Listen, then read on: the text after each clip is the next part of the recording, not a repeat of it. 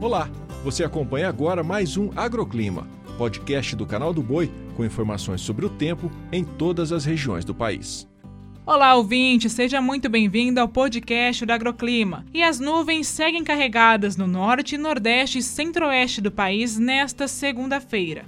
No Nordeste, as chuvas devem ser mais abrangentes, nas áreas desde Maranhão até o Ceará. As pancadas também atingem os estados do Paraná e a faixa central e leste de São Paulo. Nas demais localidades do país, o sol aparece e não há previsão de chuva. Com relação às temperaturas, máxima de 35 graus em Cuiabá, 30 em Rio Branco e Macapá, 28 em Fortaleza e Vitória e 25 graus em Florianópolis. Agora falando de uma previsão mais estendida dos próximos cinco dias, os maiores acumulados atingem o norte do país e também a região nordeste. Entre o norte do Piauí até o Maranhão, os volumes podem chegar aos 130 milímetros, valores iguais aos do Pará e do Amazonas. E olha só, produtor essas condições podem sim prejudicar as atividades de semeaduras nessas regiões. No centro-oeste, as chuvas irregulares são esperadas para os próximos cinco dias, com destaque para a divisa entre Mato Grosso e Rondônia, onde os volumes podem chegar a 70 milímetros. No Mato Grosso do Sul, as pancadas diminuem e essa condição favorece as atividades de pulverização.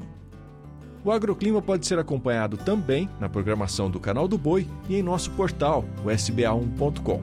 Até a próxima!